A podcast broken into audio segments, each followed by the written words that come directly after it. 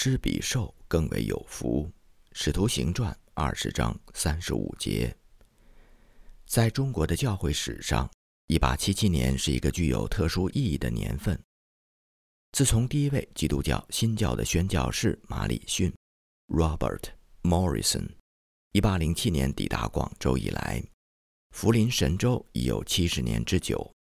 各大驻华差会深感有必要群策群力，回顾并展望在华的宣教策略，于是便有了在上海召开的第一届来华宣教士大会。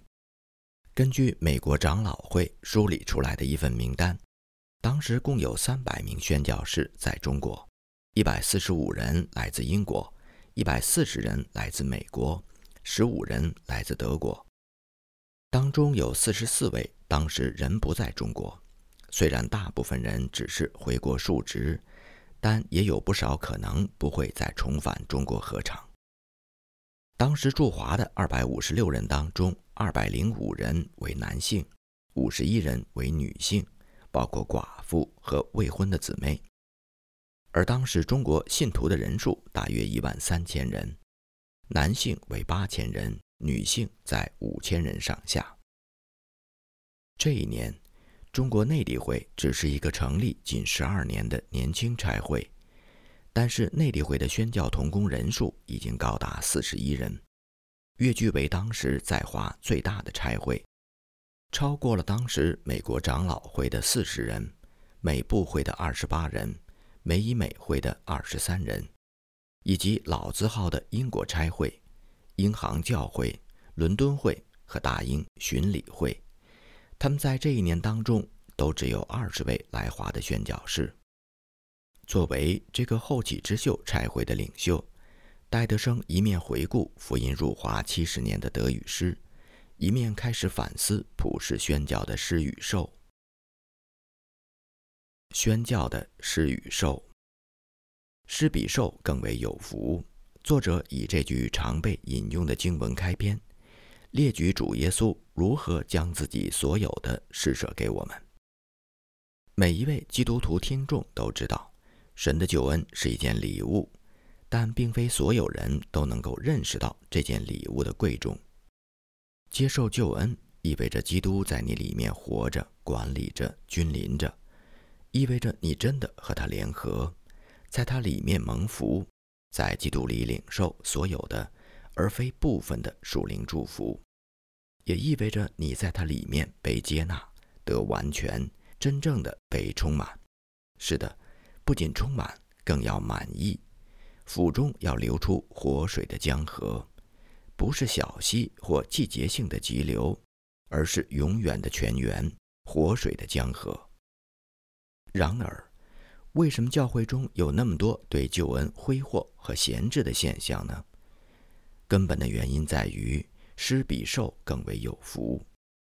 和主这样一位丰富的供应者联合，我们也成为无穷宝藏的拥有者。与此同时，我们也领受到白白的得来，也要白白的舍去这样一个命令。为什么我们很少体会到充满与完全呢？一言以蔽之。是因为我们不舍得白白的舍去，只有通过散发所有，才能创造空间容纳更多的祝福；只有把铜钱散尽，才有地方放白银；只有把白银花完，才有地方放黄金。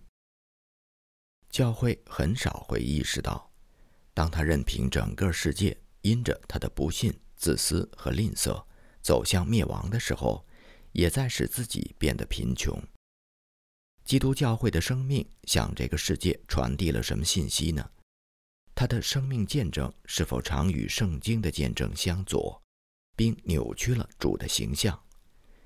基督赋予他生命之光，他却不投给那些正在走向死亡的人们。基督说：“向万民。”教会却回答：“不，不，不，在本国。”如果你乐意在一定范围之内就可以了，但是海外不，差遣少数几名宣教士可以了，差派很多的人出去不行。我愿意为那些走向灭亡的人而甘愿使自己匮乏吗？不。我们中间有多少人说我会牺牲我的人、我的房子、我的财产，以及其中的装潢和享受，从地狱当中抢救出一些异教徒吗？想都别想。我会奉献出自己的孩子去拯救异教徒吗？不会，不会，绝不会。除了少数人，教会向未得之地的总体见证便是：施并不比受更有福。难怪怀疑主义在滋长，对主耶稣不忠的思潮如此盛行。如果现在及时废弃这种可怕的荒谬，还来得及在永恒当中领取祝福。如果我们愿意成为施予者，主耶稣不仅会赐给我们播撒的种子，也会供应我们日常的饮食。我们总是会在各样的事情上丰盛，也会在各样的善功当中充足。但是，如果我们拒绝施予，便显明自己是不忠心的管家。如果我们把自己的五饼二鱼藏掖起来，困乏的人群固然会饿着肚子散去。却也不会有满满十二篮子的零碎留给我们。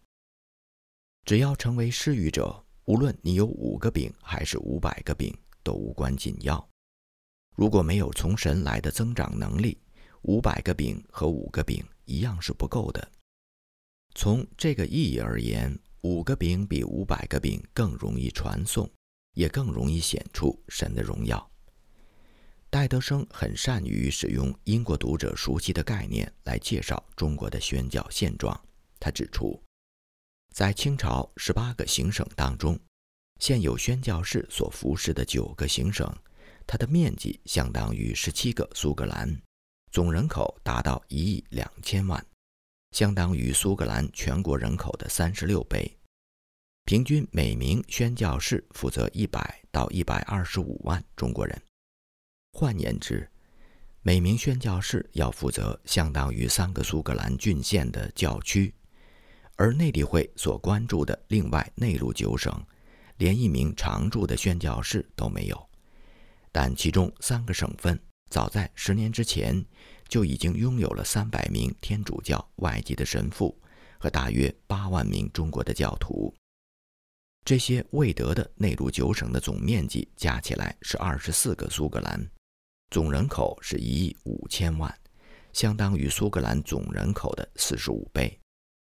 亿万华民的灵魂正在走向死亡，而西方教会却任凭他们灭亡。这种状况还要持续多久呢？作者呼吁：十二年前出版中国的《属灵需要和托付》这个小册子第一版的时候，我们已经问过这个问题。每次再版，我们都会问同样的问题。今天我们仍然要问：一百五十年之后的今天，我们也可以像本文的作者质问英国教会那样质问今天的中国教会。亲爱的听众，明知祷告力量的你，听到主你们要去的命令的你，相信施比受更为有福的你，当如何行呢？山西之旅，二人同行。深深明白是比受更为有福这个铁律的德志安和秀耀春，成为第一组进入山西的内地会宣教士。一八七六年十月十七号星期二，他们离开镇江，到一八七七年一月九号返回武昌。他们此行费时三个月，全程长达一千七百英里，从镇江沿着扬子江溯流而上。到达六十英里外的南京，如果风向顺利的话，这段水程只需要一天。但是，一行人遇到顶头风，不得不雇佣纤夫一路拉到南京。十月二十三号，星期一，两位宣教士带着三千册的福音书、一千三百册单行本和无数的福音小册子离开南京，过江到浦口。从那里雇了五组骡车、一头驴，改走旱路。书和行李则直接运到怀远县。离开江苏境内的浦口，便进入安徽境内。道路向西北方向延伸，一路荒无人烟。虽然随处可见耕种的痕迹，但大部分的农田都已经荒废。本来建造精巧的几座桥也多处受损，有些村庄在废墟当中仍然存留几间土屋。因为连续两个季节的干旱和饥荒，几乎看不到什么人。德教士评估，安徽省约有三千万人死于太平军战乱。一想到这里过往的血腥场面，以及一度安居乐业的人民因战乱而流离失所，他的心情就格外难过。逝者已经远去，而刚来报道的宣教士无法接触到那些灵魂。死去的人早已得到他们的工价，就是拜偶像和罪的工价。幸存下来的人也在匆忙地走向同样悲惨的结局。他们已在路上，却无人向他们传讲基督。对他们而言，一切很快也将太晚了。一八七六年十月二十五号，星期三，一行人走过滁州，穿过光秃秃的一片山岭。来到清流关，关口的路陡峭难攀，乱石丛生。山顶上建有一条大约四十英尺长的隧道式的拱门，摆着几家茶摊。宣教士们过关的时候，看到行人众多，便借机散发了一些书册。满山的树叶正在变红，与银灰色的野草和碧绿的柳树形成艳丽的对比。落日余晖更是将这一切照上了一层柔美的霞光。两位宣教士一路走来，一路深深的感谢神，让他们在侍奉的时候还能够得以享受美景。山脚下是一个叫猪龙桥的地方，一条弯曲的长街穿过全村，街正中建有一座优雅的小桥。看到行李安全地存放在客栈里。德志安和中文教师一起上街布道，他们很快就吸引了一大群人，一路排到桥头。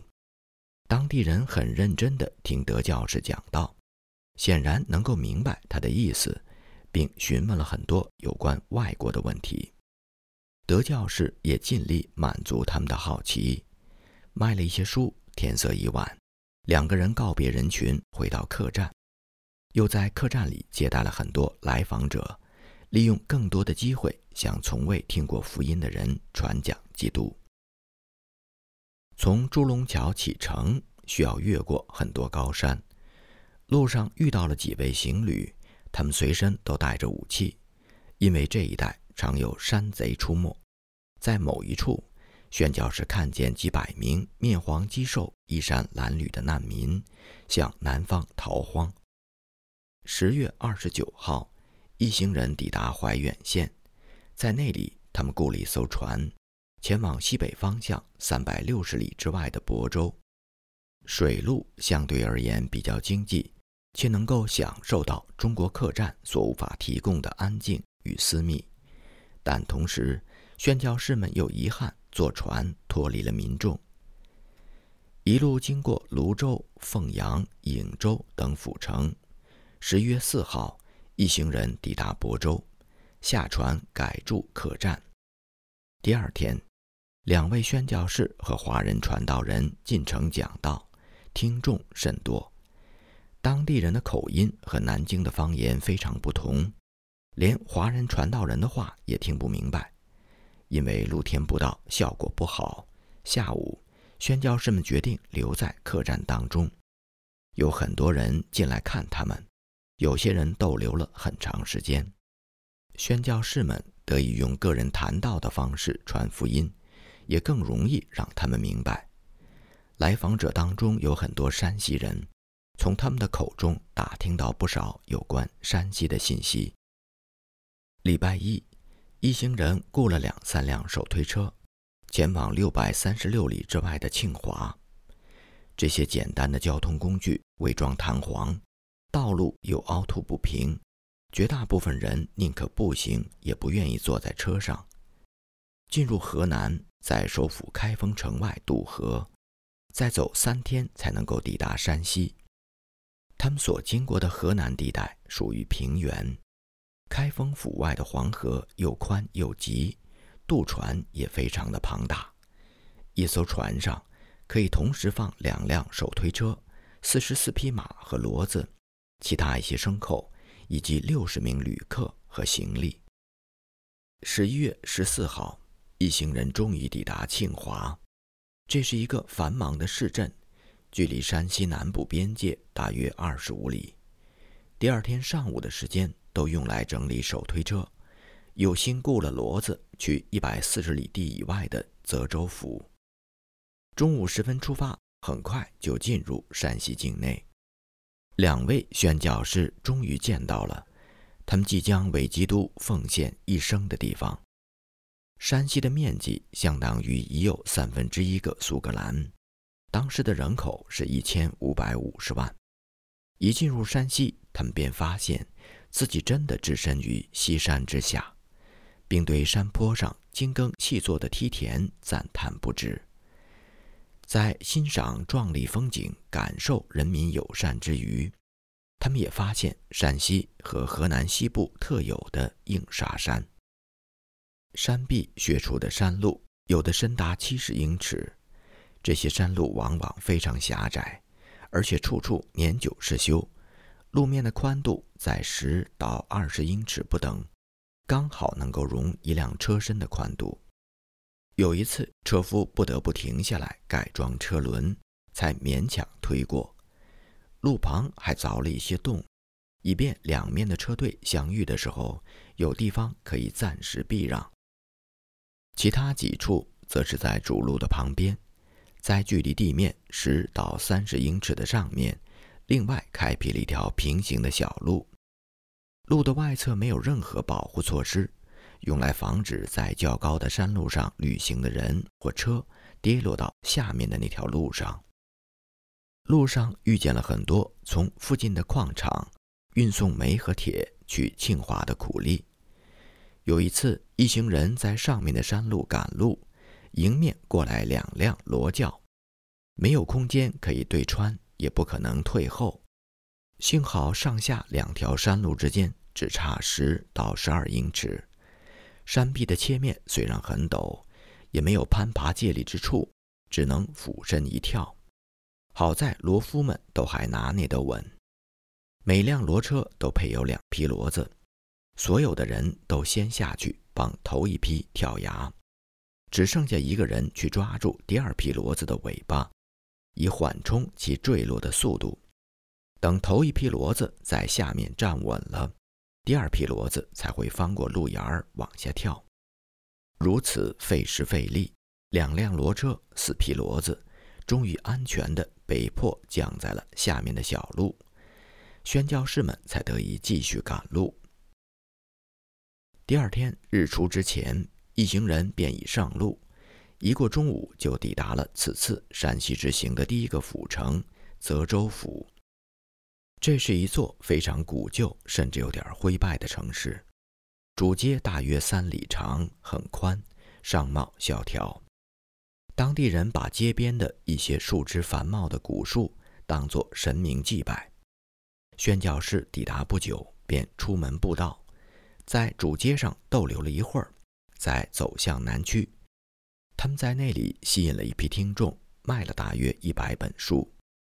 德教士觉得当地人对他们心存戒心，很多人看上去是鸦片瘾君子。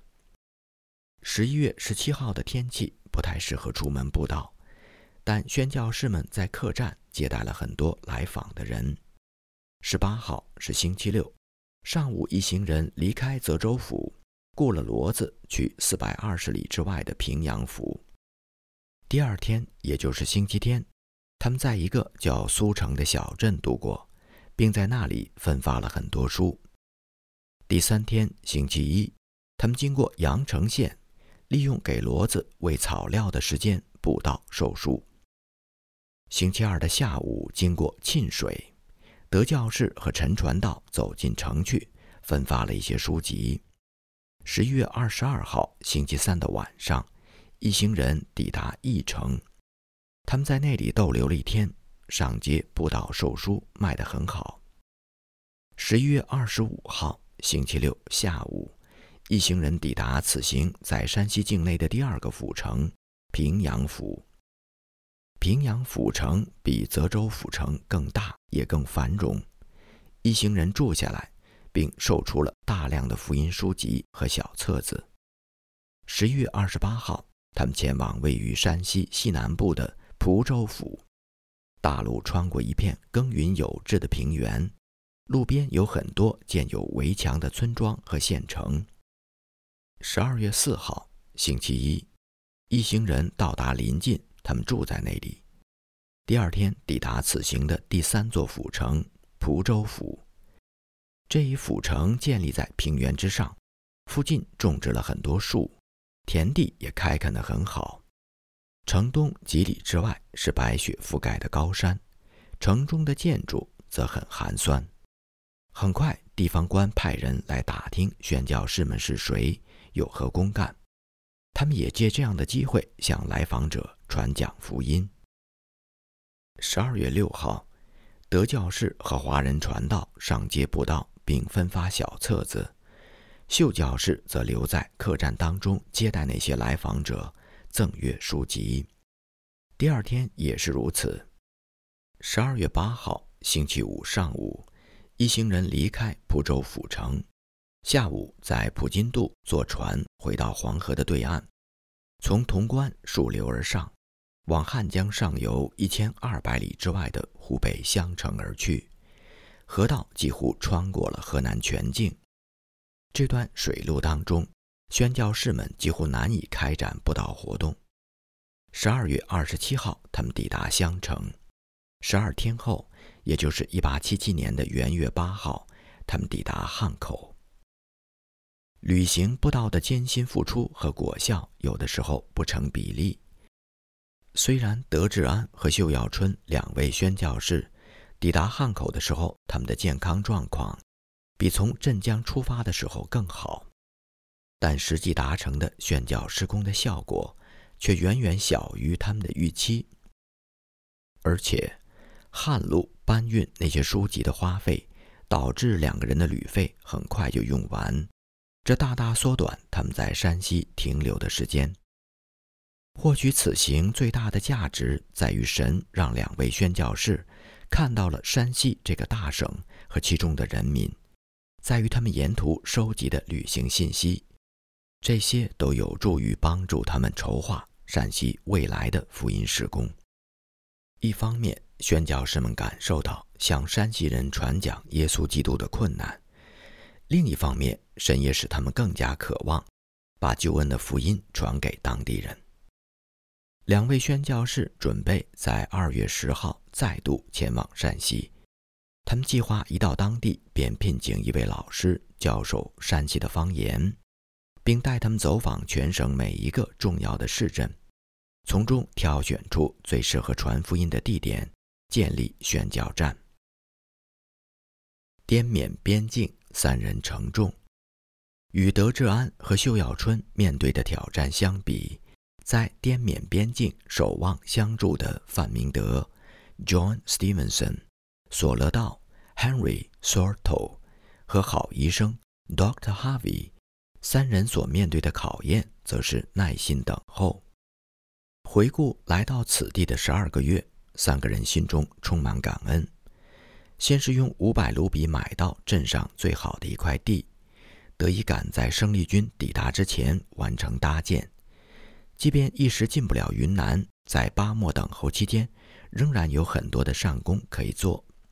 其次，范明德当地话突飞猛进。已经能够和山上土著进行交谈，神的怜悯也特别彰显在宣教士的健康方面。虽然死亡离每个人都很近，但没有一个人生过重病。不仅如此，医疗宣教也成为有目共睹的事实。当地人对宣教士们不再有敌意，只有尊重。接着祷告，神通过药物、牛肉茶和好医生的医术。使一个年轻人起死回生，他的母亲从中国境内骑马走了两天的山路来接他回家。见到宣教士的时候，对他们感激涕零。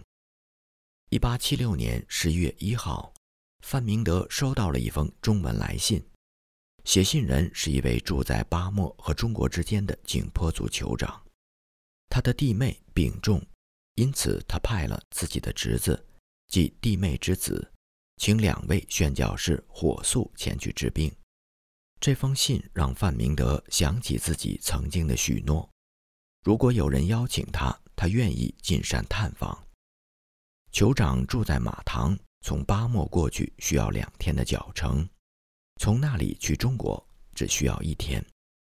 酋长的侄子把自己的矮种马让给范教士，但是当他想为索教士雇马的时候，遭到所有当地缅甸人的回绝。表面的理由是山路太陡，其实还是不希望外国人和景颇族人有什么接触。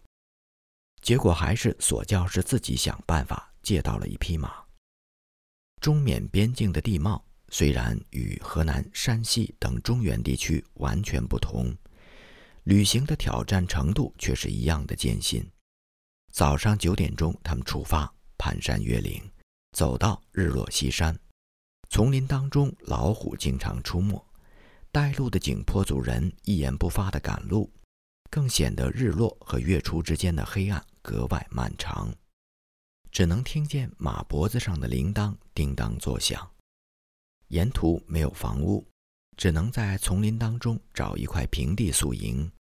早上起来的时候，发现他们的头发和衣服都被浓浓的露水打湿。山路也因此变得更加泥泞难行。邀请他们去的酋长被称作五爷，因为他是老酋长的第五个儿子。五爷好像有两位太太，一位是原配，另一位是他某位王兄的遗孀。当地的风俗和中东很接近，年龄最接近的弟弟必须赡养王兄的遗孀和子女，视若己出。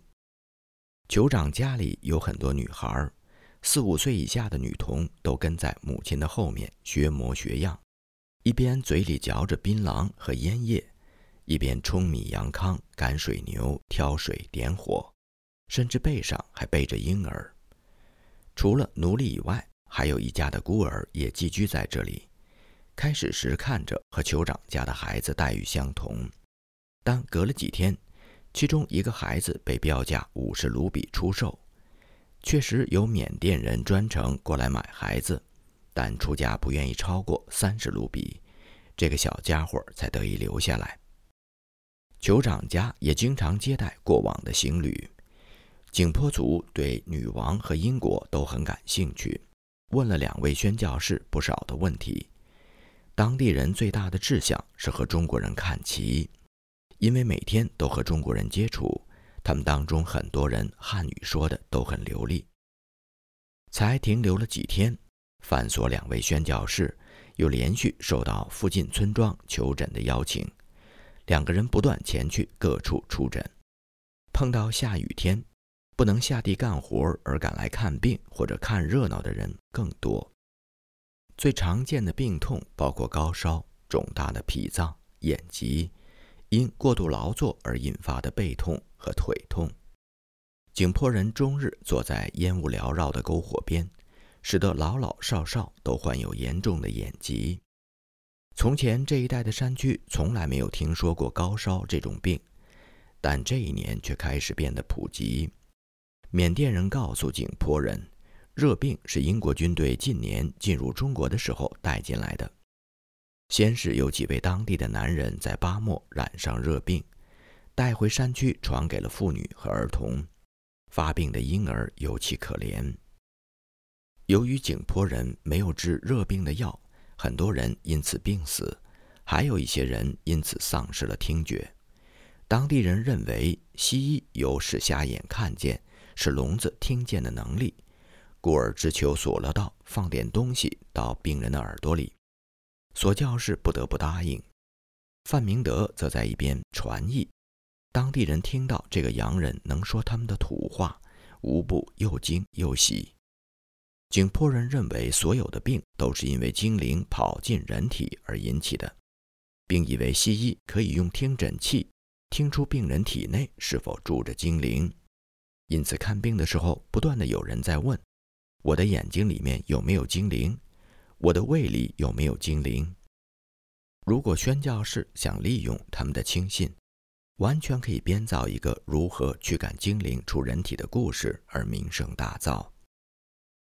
有一个女病人为了驱赶腿上的精灵，先后献了五头水牛为祭。然而她的病情不但没有好转，反而恶化。当地家禽的价钱贵得离谱，很大一个原因就是因为到处都有杀鸡献祭的需求。短短几天的出诊，很快使两位宣教士在当地成为贵宾，每天都有人请他们到家中吃饭。景颇族人没有桌椅，大家都坐在竹地板上吃饭，用新鲜的叶子代替盘子和饭碗，用竹筒盛水，家常菜以萝卜缨拌鸡蛋、水煮青菜、水牛肉干为主。盐在山区是贵重的物品。一般从利物浦运到巴莫，再由中国商贩用骡马驮到山区，卖给善人和景颇人。当地人文明友善，充满感恩。他们发现两位宣教士和两年前马加里及布朗上校的人马完全不同。宣教士不仅身上没有佩戴任何的武器，而且所做的一切表达的都是善意。因此，当地的景颇人比缅甸人更加信任宣教士们。范明德和索勒道出诊的这些日子，在这一带，他们自由自在地跋山涉水，出门入户。在施比受更为有福的原则下，两位宣教士深信，在非邀请不擅入的前提下，和不同村庄的山民近距离的频繁接触，迟早能打开进入中国的门户。女宣教士们的布局。由于当时西方差会对女性参与海外宣教持保守态度，戴德生没有将所有新加入的女宣教士们列入内地会十八勇士的名单，而是低调地把他们安排到各地的福音站。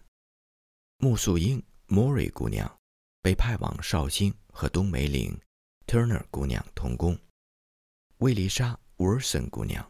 则驻守南京，其他四位女宣教士修伯蒂 （Huberty）、何丽 （Horn）、克利梅 （Craig May）、休斯 （Hughes） 在夏安心 （Desgrass） 姑娘的带领下，以扬州为家。贝仪士 （Edwards Pierce） 和古德曼姑娘 （Goodman） 在十二月十八号在上海成婚。夫妻二人锁定安庆成为他们的新家，当地已经住了一对姓朱的传道人夫妇。贝教师和朱先生每天上街布道，贝师母则成为朱师母的得力助手。有两三位慕道友定期来问道，但很多来礼拜堂聚会的人是出于好奇。扬州福音站元旦前夜的守岁聚会当中，神赐下的经文是。我要将生命泉的水白白赐给那些口渴的人喝。启示录二十一章六节。查经开始之前，何丽姑娘用手风琴为南校唱诗班伴奏。元旦之后，夏安心姑娘到长江对面的镇江小住，并欣慰地写道：“她离开扬州之后，那些新来的姐妹们已经可以自行管理那里的生活和施工。”何丽姑娘现在负责账目和各项内务，也教男校当中的女佣们识字。修伯蒂姑娘负责教导男校的学生、厨子和一位姓张的先生。克丽梅姑娘则负责其他的男童和女仆。修斯姑娘除了管理她的女学生之外，还照顾三个最小的男童。每位女宣教士各司其职，各献所长。一八七七年一月十四号是主日，修伯蒂姑娘和克利梅姑娘第一次在女仆的陪同之下，出门邀请当地的妇女们来礼拜堂聚会。当然，一路都有人跟着看热闹，但他们还是成功的带回了一名妇女。礼拜的过程当中，又进来了好几位。修伯蒂姑娘准备除了周间的探访之外。每个主日都到街上去邀请妇女们。当时这群扬州的新手一定不会想到，在不久的将来，何丽姑娘和柯丽梅姑娘将在戴德生夫人福珍妮的带领之下，从主领受刚强壮胆的心智，成为第一批进入山西的单身女宣教士，将生命之粮和生命之水带给饥荒当中的中国百姓。冬梅岭姑娘在一八七六年圣诞节后的一天，用沉重的笔调写道：“引传道的一双尹师母，她的妹妹，当地人称为三姨娘，因为信耶稣受洗，被婆婆夺走了田产、房产和家具，并遭受毒打。她逃到尹师母的家中寻求庇护。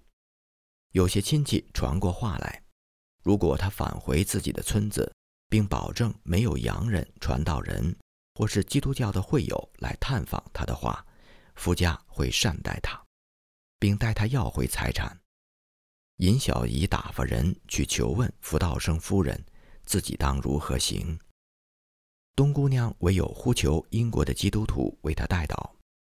可以想见，当时英国的读者对于这种具有中国特色的迫害，完全束手无策。但是，他们为这位远隔重洋的绍兴姐妹的祷告，显然上达天庭。在下一期的亿万华民当中，便刊登了福道生的跟踪报道。三姨娘夫家的迫害者看出他对耶稣基督信仰的坚定不移，主动提出和好，并写了一份协议，内容是这样：第一，以前由三十名男子掳去的全部财产要偿还；第二，指定两个人成为过去一直拖欠的田租收入的保人。第三，无人可以再次骚扰他。第四，他可以自己选择居所。第五，迫害者认错道歉并寻求原谅。第六，请尹小姨停止诉讼，过往不究。虽然包揽词颂在天主教的圈子里面屡见不鲜。但是内地会的宣教士在整个过程当中没有进行任何的干涉，这些提议都是由迫害方一位朋友提出拟就的，不可不谓一件神迹。鲍康宁 （Frederick W. Baller） 的南京来信见证了宣教士夫人在中国女性当中的工作。很多南京人是在去上海的时候听到了福音。也有一些人从已故的宣教士同根福 George Duncan 他的口中听到了福音。同教士去世之后，由鲍康宁夫妇接手当地的布道所。有一位老太太，她在太平天国战乱当中，和很多人一样与家人失散了，失去了丈夫和儿子的音讯。她只身回到南京，遇到鲍夫人，并受聘做了鲍夫人的老师。又从他口中听到有一位听祷告的永生真神。聘期结束之后，他并没有忘记所听到的真道，坚持读新约圣经和赞美诗本，并特别为与家人破镜重圆而迫切祷告。果然，没过多久，丈夫和儿子真的返回了南京。儿子已经成家，在湖北把生意做得很好，并准备接他去湖北养老。但他不愿意离开南京，于是儿子就给他买了一套房子，每月供养他的生活。他现在不需要劳作，就生活得很好。这位老太太诉说自己的亲身经历时，恰巧桑小良牧师的母亲也在场。桑母对偶像执迷不悟，但愿他对这位同辈人的见证有所感动。老太太的见证也深深地激励了鲍教师。真道的好种子虽然隐藏，却没有遗失。当将你的粮食撒在水面上，日久必能得着。传道书是一章一节，因为施比受更为有福。鲍教士这对夫妻档，丈夫是一八七三年才抵达中国，比妻子足足晚了七年。鲍夫人的闺名鲍美丽，Mary Boyer。在伦敦出生长大，曾在宾法特 （Penny Father） 的女执事学校受训。1866年5月，随戴德生夫妇等人远航来到中国。是蓝猫密尔团队的元老之一。他在杭州和傅珍妮等并肩服侍多年。结婚之后，随鲍教士转往南京，以他的杭州经验协助鲍康宁适应南京的生活。内地会的人事原则要求夫妻双方都具备宣教士的属灵品格。成为人气的鲍夫人，并未放弃宣教的呼召，而是以新的身份继续带领身边的中国妇女归主。上文曾经提到的那一位充当他个人教师的老太太，便是他所结的果子。富华宣教士夫妇的生活模式，给晚清的中国人带来耳目一新的冲击。促成第一位华人传道人梁发信主的一个主要因素，便是米莲夫妇 （William and Rachel m e l m 在日常生活当中所展现出来的基督徒家庭样式。梁发当时最迫切的心愿，便是带领自己的妻子信主，建立一个夫妇同心事主的敬虔家庭。在中国的宣教史上，米莲夫人可谓默默无闻，而且享年甚短。但是谁又能低估她的生命见证，在第一位华人传道人的心中所播撒的种子的力量呢？无论是米莲夫人还是鲍夫人，他们都深知，在宣教合场和在天国一样，是没有 F 二或者是 M 二之类的家属签证的。同样。今天，中国教会教牧同工的妻子，也不应该仅做一位神职人员的家属，而是应该积极参与配偶的施工配搭，共同建造教会的灵宫。同样，信徒们的妻子，也不应该再以锅碗瓢盆来推脱，教会中的女子们应当共同撑起教会和宣教的半边天。结束语。一八七七年，福临中华七十年之际，宣教士和中国信徒的比例是三百名西方宣教士对一万三千名中国信徒。而一百五十年后的今天，福临中华已经超过两百年。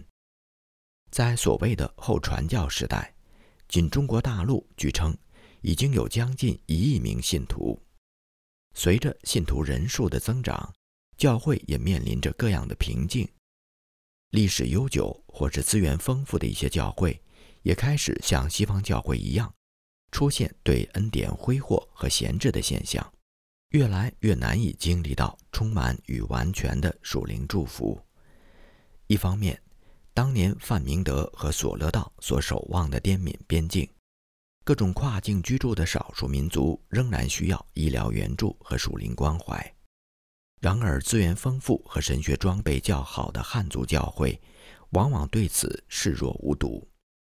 另一方面，戴德生所关注的魏德内陆九省，仍然是今天比较贫困和闭塞的内地。无数内地民工涌入沿海城市打工谋生，他们的子弟成为新一代的边缘群体。但即便沿海城市当中的信徒，无需再像当年德志安和秀耀春那样翻山越岭、连跨数省，便能接触到来自全国各地的人群。今天的城市教会投入民工事工的仍然寥寥无几。今天，人和人之间的距离不再是地理性的，而是心理上的或是意愿性的。或许，这正是需要我们思考施与受的时刻。在普世宣教的宏图大业当中，中国教会不可能永远安居领受者的位分，而不愿意成为施予者。我们要如何散尽铜钱换来白银？又当如何散尽白银换来黄金呢？西方教会在过去几百年当中献上了他们的五饼二鱼，换来了中国教会的千万之众。如果今天中国教会藏掖了自己的五饼二鱼，等待我们的将是什么呢？如果我们渴慕从神而来的更大的祝福，那么跨文化宣教是不可回避的一个议题。